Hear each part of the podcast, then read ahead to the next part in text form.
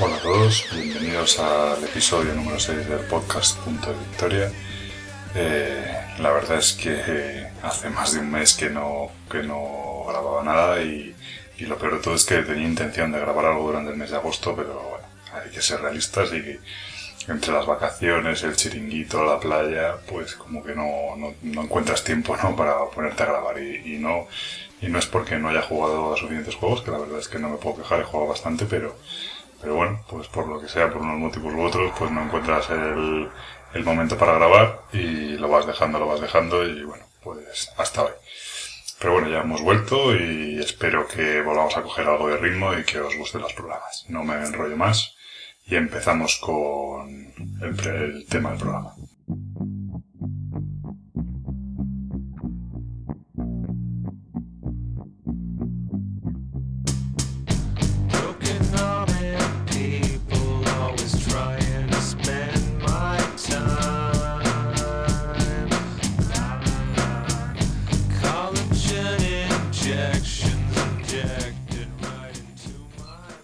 Pues el tema del que quiero hablar hoy es el azar en los juegos de mesa, ¿no?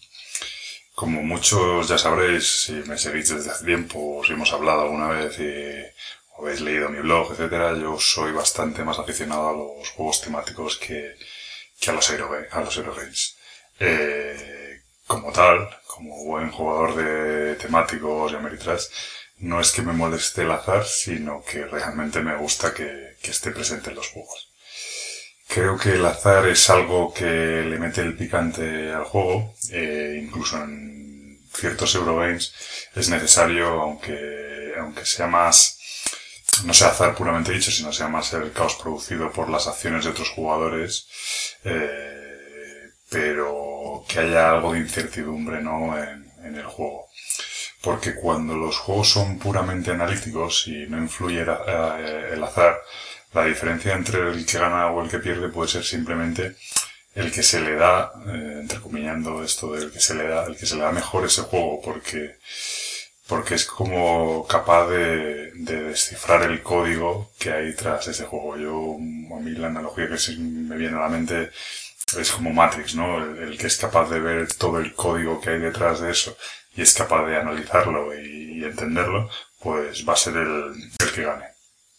Dicho así, puede sonar un poco incomprensible, pero si ponemos el ejemplo de los juegos de percepción visual se entiende, se entiende perfectamente, ¿no? Hay juegos como eh, eh, Jungle Speed o este tipo de juegos en los que, o el, yo que sé, el Fantasma Blitz, etcétera, que, que cuando hay alguien que se, re- se le da realmente bien, eh, es imposible jugar con esas personas porque por mucho que te esfuerces, eh, pues tienen una habilidad visual mayor y entonces eh, cogen muchísimo antes el tono al juego y enseguida pues te pegan una paliza, ¿no? Es gente que tiene mejor predisposición.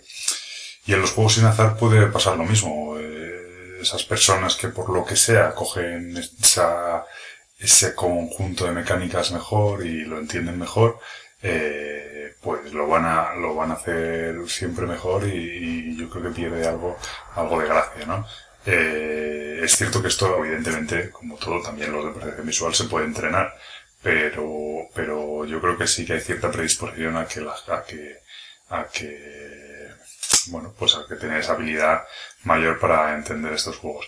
Y además hay algo peor, hay veces que se da mucho eh, en los juegos, en los Eurogames sin azar, que realmente el que dedica más tiempo a pensar la jugada, a analizar todos los pros y los contras de todos los posibles movimientos que puede hacer, va a ser el que haga la mejor jugada, obviamente, ¿no?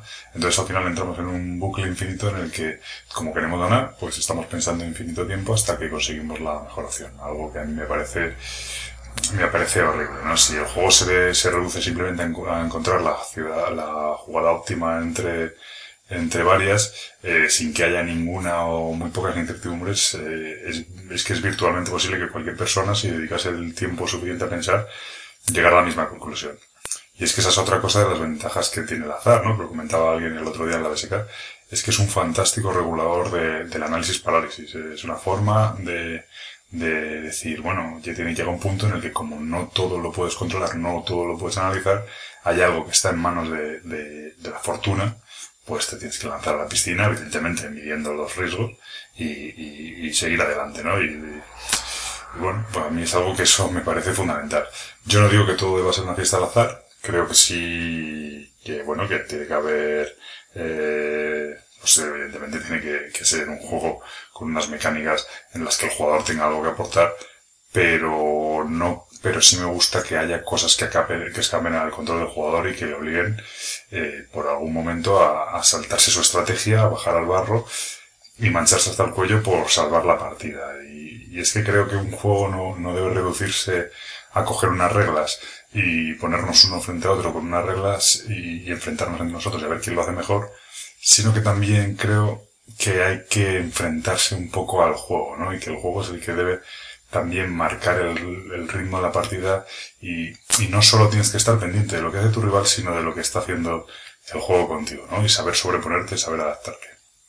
Es cierto que hay veces que cuando hay azar en los juegos, las partidas se ponen imposibles y tienes que dejarlo estar, ¿no? Pero otro día ya, ya le tocará a otra persona y, y bueno, es que además aquí viene eh, uno de los puntos importantes sobre el azar, ¿no? Es la percepción que tenemos de, de la suerte, porque cuando las cosas no salen bien, nos olvidamos pronto de ellas, supongo que es que nos creemos que, que nos merecemos todo lo bueno que nos pasa, pero si nos salen mal, amigo, si nos sale mal, eh, de eso nos acordamos durante varias horas y días y siempre nos acordamos de que aquel juego perdí porque el dado salió, eh, yo lo estaba haciendo muy bien, pero en el dado salió un 1 y, es que el juego muy malo, ¿no?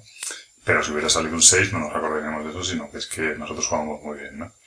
Y bueno, yo soy de los que piensan realmente que al final del día a todos nos han dado por igual y creo que la percepción de mala suerte o buena suerte viene determinada por el positivismo con el que afronta las partidas. Y es que veo jugadores que antes de tirar el dado ya se están quejando. Si no lo sacan, dicen, bueno, veis cómo tenía razón, es que es que yo tengo muy mala suerte, ¿no? Y si lo sacan, dicen aquello de, hombre, ya era eh, pero ya vendrá la tirada mala, seguro que pronto la cago, ¿no? Es una de diez, ¿no? Y la verdad es que yo, por pura desesperación, siempre acabo diciendo que tendrá que ver con el karma, ¿no? Que si yo tengo buenas tiradas y, y el otro tiene malas, será porque algo malo habrá hecho. Y, y que, oye, yo no creo en las megas, pero si nos ponemos a creer en, tonterías, pues, pues que sean para todos.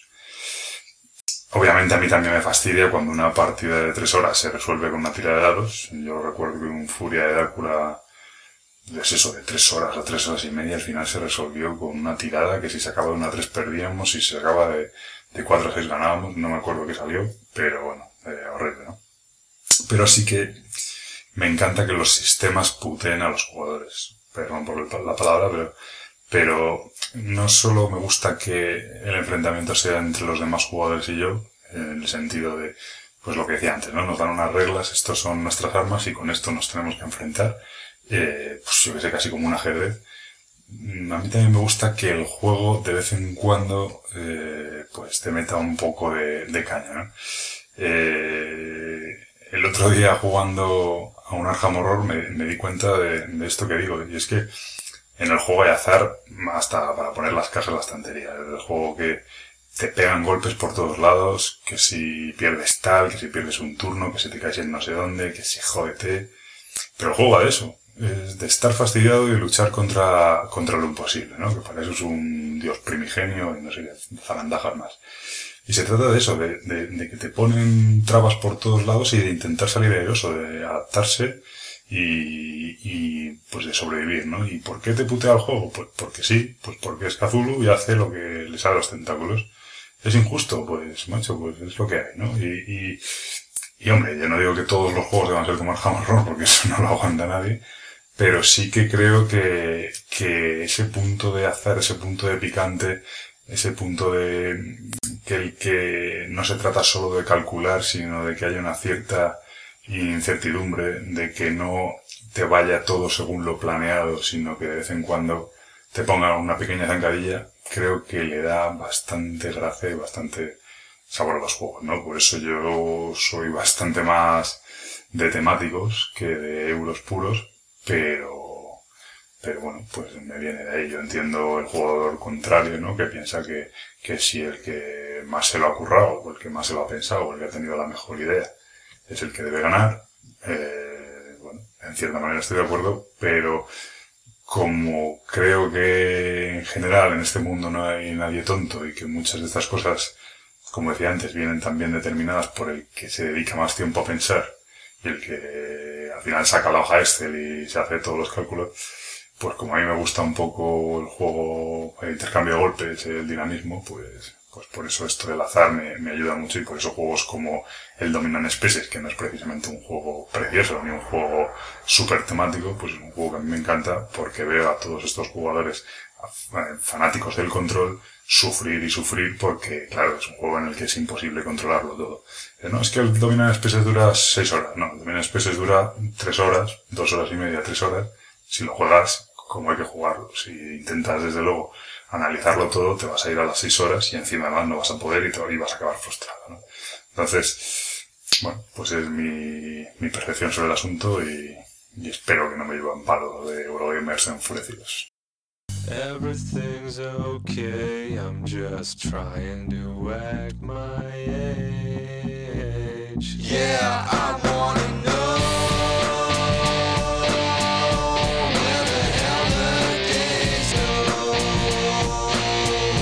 Yeah, I wanna. El juego del que quiero hablar hoy es el juego de moda entre los, los jugones. Se trata del Race Fórmula 90. El editor de este juego es Gotha Games, es una empresa pequeña, yo creo que son ingleses, tienen dos o tres juegos más. El autor es Alessandro Lala. Eh, es un juego pensado de 2 a 6 jugadores, aunque bueno, luego comentar esto un poco a muchos jugadores, es decir, a más 5 o 6 yo creo que, que se va de madre, eh, yo lo recomendaría para 2 a 4. Eh, la duración es bastante variable, pero en el rango de las 2 o 3 horas. Es un juego bastante largo y bastante, bueno, pues que bastante duro, ¿no? Eh, O sea, se hace, o sea, es para jugones de verdad. Es, nos parece más ligero de lo que, lo que realmente es, ¿no? Y es un juego del año 2013, aunque realmente ha sido este verano cuando se ha puesto en moda entre, pues eso, en el mundillo aquí español, pues debido a un, principalmente a una reseña de un forero en la BSK y va, que se han organizado varios pedidos conjuntos. Y bueno, pues ha, se ha puesto bastante en boca de todos, ¿no? Y como siempre, siempre que sale un juego de estos, pues no, es que es el mejor juego de, carreras que hay, ha acabado con todos los demás, ¿no? Porque el, Form- el Race Fórmula 90, como muchos sabrán y otros habrán deducido, es un juego basado en la Fórmula 1. Pero, como su propio nombre indica, no sé si viene de ahí el nombre, pero si no, pues le queda muy bien, está basado en la Fórmula 1 de los años 90. Eh, puede que me estoy columpiando y no, el nombre no tenga nada que ver, pero vamos, el juego es, mm, sí he leído por ahí que está basado en la Fórmula 1 de los años 90. Y el caso es que, en mi opinión, aquella Fórmula 1 era bastante más entretenida que la de ahora. Ahí parece que tenía bastante más que ver el piloto que el coche. Bueno, todo tiene que ver, pero no como ahora. Y además había ciertas cosas pues que le dan mucha más gracia.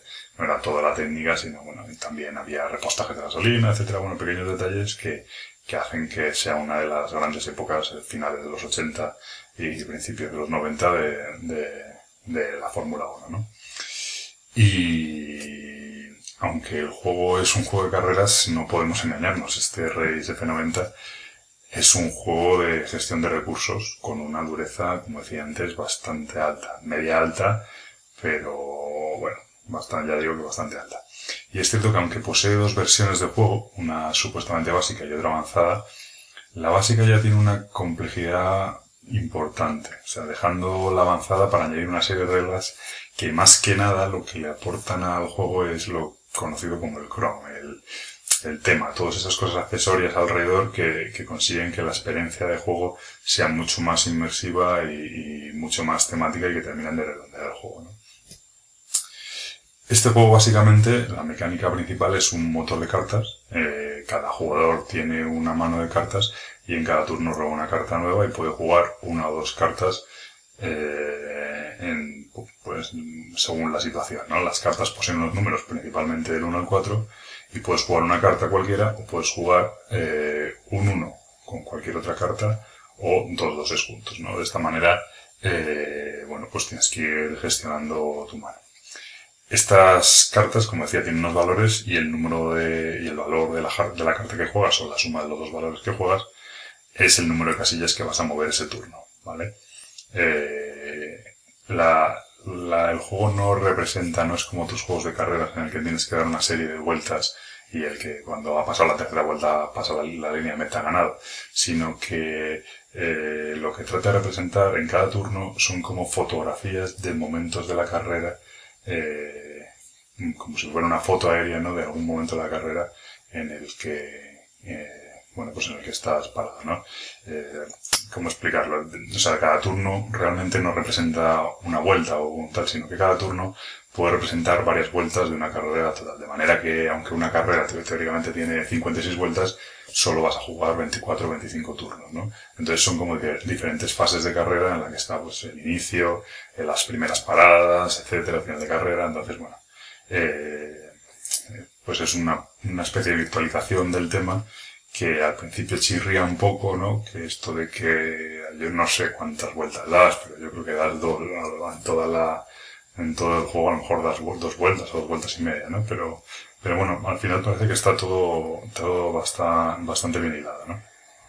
Bueno, pues como decía, tú juegas unas cartas que determinan el número de casillas que mueves y además esas cartas tienen un coste de recursos que son los que tienes que pagar para, por, por jugar esas cartas, ¿no? Principalmente estos recursos son eh, neumáticos, gastas puntos de neumáticos y también son puntos de daño del vehículo, ¿no? Aunque, bueno, también pueden aparecer otro tipo de, de chequeos de conducción, etcétera.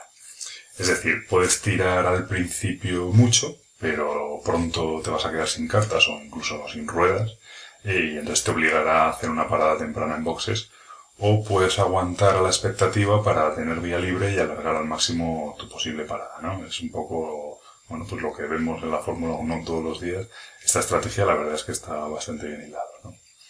Las cartas además tienen unos colores, rojo, verde, amarillo y naranja, que en el momento adecuado, según te posiciones en, el tablero, te permiten usar unas trazadas con unos bonificadores al movimiento, ¿no? Te permiten avanzar casillas extras. Y además también incluyen unos numeritos que van del 1 al 99 que se utilizan para hacer unos chequeos de conducción para determinadas situaciones. Adelantamientos, apuradas de frenadas, salidas de pista. Eh, la particularidad que es curiosa, aunque es un poco, yo cuando veo estas cosas digo que la mecánica cruje, ¿no? Que oyes, oyes un poco el engranaje de- del juego, ¿no? Pues la particularidad es que esa carta que has usado, normalmente, no siempre, pero esa carta que has usado para hacer ese chequeo, eh, va a ser, va a determinar la dificultad del siguiente chequeo que hagas. Es decir, si usaste una carta de valor 67 para pasar un chequeo de dificultad 90, la próxima vez que debas hacer un chequeo jugarás contra una dificultad 67. Por lo que tarde o temprano te verás, te verás obligado a fallar un chequeo sí o sí, porque no tengas cartas inferiores, y normalmente recibir algo de daño en el coche, que eso va a implicar pues que tarde o temprano deberás parar en boxes a, pues a, arreglar las cosas, ¿no? Esta gestión de la mano, combinada con la gestión de los recursos, hacen que pues, la mecánica sea bastante profunda y bastante interesante. Si bien es cierto que la verdad es que al principio no parece que casi muy bien con el juego, ¿no? Si es lo que digo que, que oyes un poco el engranaje del juego y que tiene cosas algo raras como los tipos de chequeo y demás un poco enrevesada, ¿no? Que, pero bueno, es cierto que una vez te metes en harina parecen funcionar bastante bien y le dan bastante emoción al juego. Y es que lo que hace realmente especial este juego es la gestión del tráfico. Aquí no se trata de sacar en un dado más que el de delante y adelantarle y ya está, ¿no? Y ir el primero. Eh, no, aquí lo que tienes que buscar es tu oportunidad para sobrepasar a los rivales que te están haciendo perder tiempo. Puedes hacerlo en una recta pagando un punto de movimiento adicional, puedes hacerlo en una apurada de frenada justo antes de una curva jugándote una salida de pista o incluso dentro de una curva haciendo una lucha por la posición pues que puede llegar incluso a haber toques entre los coches y producir daño, ¿no? Cada situación tiene sus reglas propias y no siempre que quieres adelantar puedes hacerlo. Y bueno, no voy a dar más detalles porque, pues ya te digo que es, es algo complejo y es eh, precisamente en este punto donde, donde está uno de los efectos del juego al que ya haré mención, ¿no? Eh, si hay que destacar, eh, que algo del juego es que, eh, a diferencia de otros, normalmente los juegos de carreras funcionan como con, con cuantos más jugadores mejor, porque bueno, claro, queda un poco ridículo que haya cuatro coches en una carrera o, que cada jugador tenga que usar dos coches y entonces con uno se beneficia al otro y, o con uno va en la carrera y el otro va intent- intentando estorbar a los demás. Es un poco raro, ¿no? Y en este juego incluye unos bots que, que sirven para terminar de rellenar la, la parrilla y, y hacer que el juego sea pues jugable a, a muchos números, ¿no? De dos a seis jugadores. Seis jugadores, como digo, quizá no sea jugable no porque no funcione, sino porque probablemente se alargue demasiado, ¿no? Bueno, estos bots, hay tres tipos de bots, hay unos que son medios, otros rápidos y otros súper rápidos, y bueno, pues cada uno cumple su función. Eh, los, los lentos, los medios, vamos, eh, eh, se quedan rápidamente atrás y molestan en la salida, pero poco más, y pronto, eh, tarde o temprano vas a tener que llegar y doblarlos. Y bueno, pues el tema de los doblajes es bastante complicado y molestan, ¿no? Lo, es decir, luego están los medios, ¿no? Que pues, perdón, los, los robots rápidos que, que en otra fase de la, de la, de la carrera te los vas a encontrar por el medio y te van a molestar. Y por último están los super rápidos que incluso pueden llegar a ganar la carrera. Eh, al final es como si el diseñador, de una manera bastante sencilla a priori, hubiera conseguido meter coches por todo el tablero que hacen que nunca vayas a tener un pía libre completa, ¿no? Y la verdad es que, que está bastante, bastante conseguido y, funciona muy bien, ¿no? Y bueno, pues ese es el juego de manera muy resumida. Eh, Al menos eso es como funciona el juego, ¿no? Pero luego hay otra parte eh, muy importante que puede llegar a ser el, casi el 50 o el 60% del global. Y es la microgestión del piloto y de la carrera. Es decir, es elegir la estrategia de carrera. Eh, pues bueno, pues eh, intentar hacer una salida, eh, perdón, no, no hacer una salida, sí, bueno, puedes intentar clasificar muy bien eh, y luego parar pronto o, al contrario, puedes también colocarle ventajas para adelantar, que las paradas en el pit pit stop sean, sean más rápidas, que bueno, pues usan una táctica un poco más balanceada, eh, eh, bueno, pues este tipo de cosas, ¿no? También puedes elegir la habilidad del piloto, que sea especialmente bueno en los adelantamientos, que arriesgue mucho en las, curvas, etcétera. Eliges el tipo de ruedas, eh, la configuración del coche, el clima, incluso la cantidad de combustible, el número de paradas, todos esos detalles ¿no? que, que enriquecen el juego. Muchas de estas cosas son reglas de la versión avanzada, pero que es lo que realmente también le mete interés al juego, ¿no? Porque solo con la mecánica, solo el juego en sí, quizás se puede hacer un poco repetitivo, ¿no? Y es que estos detalles son los que realmente hacen que si te gusta la Fórmula 1 de verdad, este juego te, te enganche desde el principio. Y sí es cierto que puedes llegar a pensar que son reglas, que meten reglas innecesarias y que es cierto que una vez en marcha eh, solo te tienes que preocupar en principio de la mecánica del juego y luego dos o tres reglas particulares que son las que te afectan a ti y además solo cuando paras en el pit stop que puedes cambiar la estrategia, etcétera. Pero bueno, mm, yo creo que es lo que le da, le da gracia al juego, ¿no? Y ya digo que si no puede llegar a hacerse algo repetitivo y más aún si alguien se destaca desde el principio, ¿no? Yo es cierto que recomiendo aprender con el juego básico, lógicamente, porque donde está el medio de las reglas eh, es en el movimiento de los bots y en su interacción con los jugadores. Los doblajes, los adelantamientos, las trazadas. Al menos un jugador debe tener muy muy claro cómo funciona esto y es muy recomendable eh, tener, pues eso, haber jugado varias partidas y tenerlo muy claro antes de pasar a las reglas avanzadas. Eh,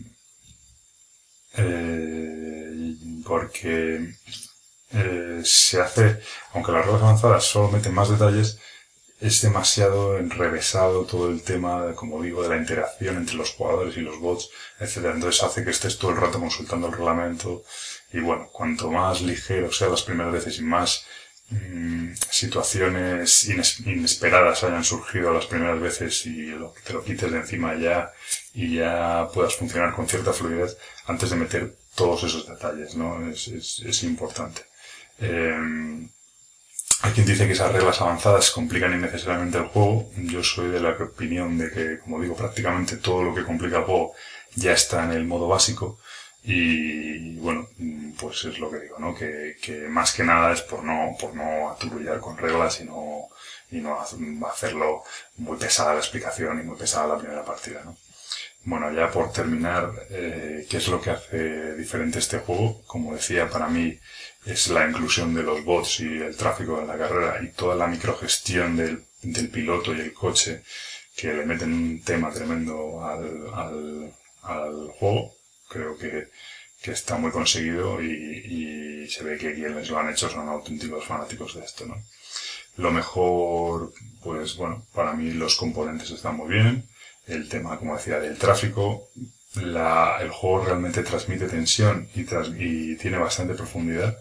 Eh, es cierto que muchos turnos vas un poco, juegas lo que tienes y al final tienes tres opciones para elegir, tres cartas para jugar y, y, y al final hay una que es la óptima y las otras dos son demasiado arriesgadas y puede darte la sensación de que vas un poco a remolque, pero es que tú sí, real- sí estás tomando decisiones. O sea, tus decisiones realmente son si parar o no parar en boxes, si seguir o no seguir con esa estrategia, si intentar adelantar o intentar conservar. Es decir, la decisión de jugar una, una carta es lo de menos, sino todas las decisiones previas y posteriores y todas las estrategias a largo plazo mm, son lo importante, ¿no?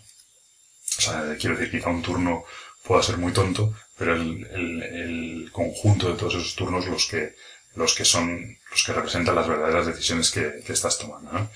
Y bueno, como decía, una, otra de las cosas eh, mejores que tiene este juego es la simulación, ¿no? Que es, que es eso, que para auténticos fanáticos de la, de la Fórmula 1 y que les va, les va a gustar, ¿no?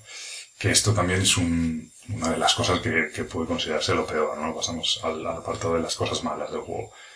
Es para fanáticos de la Fórmula 1, si no, dedica tu tiempo a otra cosa porque te va a parecer demasiado pesado, demasiado enrevesado. Si a ti te da igual las estrategias de carrera, los pit stops, todas estas cosas, no es un juego como para echar unas carreritas y ya está. No te tiene que gustar el tema, te tiene que gustar, pues eso, todo el ambiente y todo este tipo de mundo paralelo porque, como digo, el juego en sí es un 50 o un 60% de la experiencia y el otro 50 o 40% es toda la preparación y toda esta microgestión, ¿no? Previa. Eh, lo peor del juego, con diferencia, es lo enrevesado de, de algunas situaciones. Este juego es carne de, preguntas frecuentes, es carne de dudas en la BSK y en la BGG. Hay muchísimas situaciones que vienen regular explicadas en el reglamento, otras muchas que no vienen explicadas y que hay que, hay que aplicar una serie de lógica extraña en el juego. Eh, bueno, mm, pues eso son muchas situaciones, ya digo, interacciones de si hay doblaje, si hay un doblado entre el líder y otro jugador, etcétera, cómo se resuelve, quién juega primero, cómo se mueve, si puede adelantar o no. Buah, muy, muy, muy enrevesado y, y yo soy fan, eh, digo fan, perdón, yo soy partidario de, de, de tirar un poco por la calle en medio, hacer lo que se considera lógico y justo, antes que pararse a mirar continuamente el reglamento y porque eso destroza el juego, ¿no? Yo prefiero, oye, mira, pues tomamos esta decisión, creo que esto es así, y luego ya lo miraré en la BGG y la próxima vez ya jugaremos bien, pero no se puede estar parando continuamente el juego porque es un desastre y te cargas la experiencia. Pero es cierto que este juego es de los que provocan ese tipo de situaciones de manera continua. ¿Vale?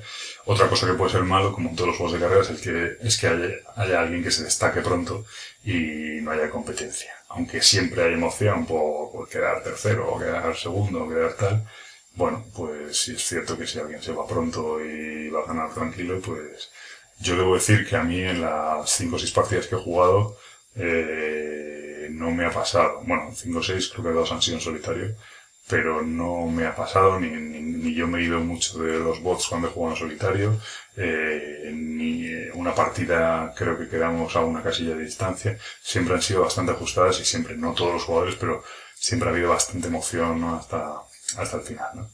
Y bueno, el último defecto que le encuentro al juego es que realmente puede hacerse un poco largo, ¿no? Tiene un modo de juego corto y un modo de juego largo. Básicamente es el número de turnos que se juegan, no cambia mucho más.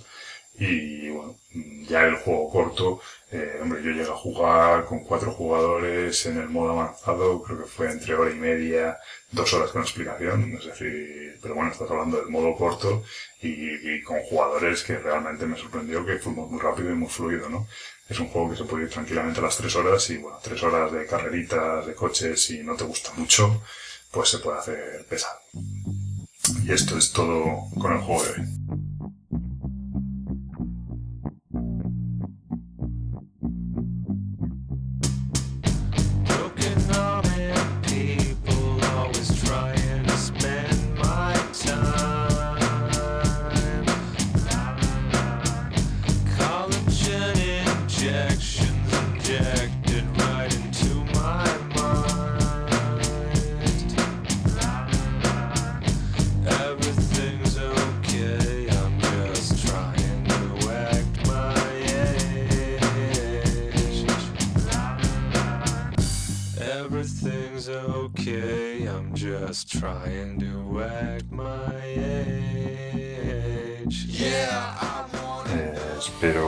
Próximo programa tarde mucho menos en llegar. La verdad es que ya tengo bastante claro el tema del que voy a hablar y también del juego que quiero hablar, aunque me gustaría jugar alguna partida más antes de, de ponerme con ella.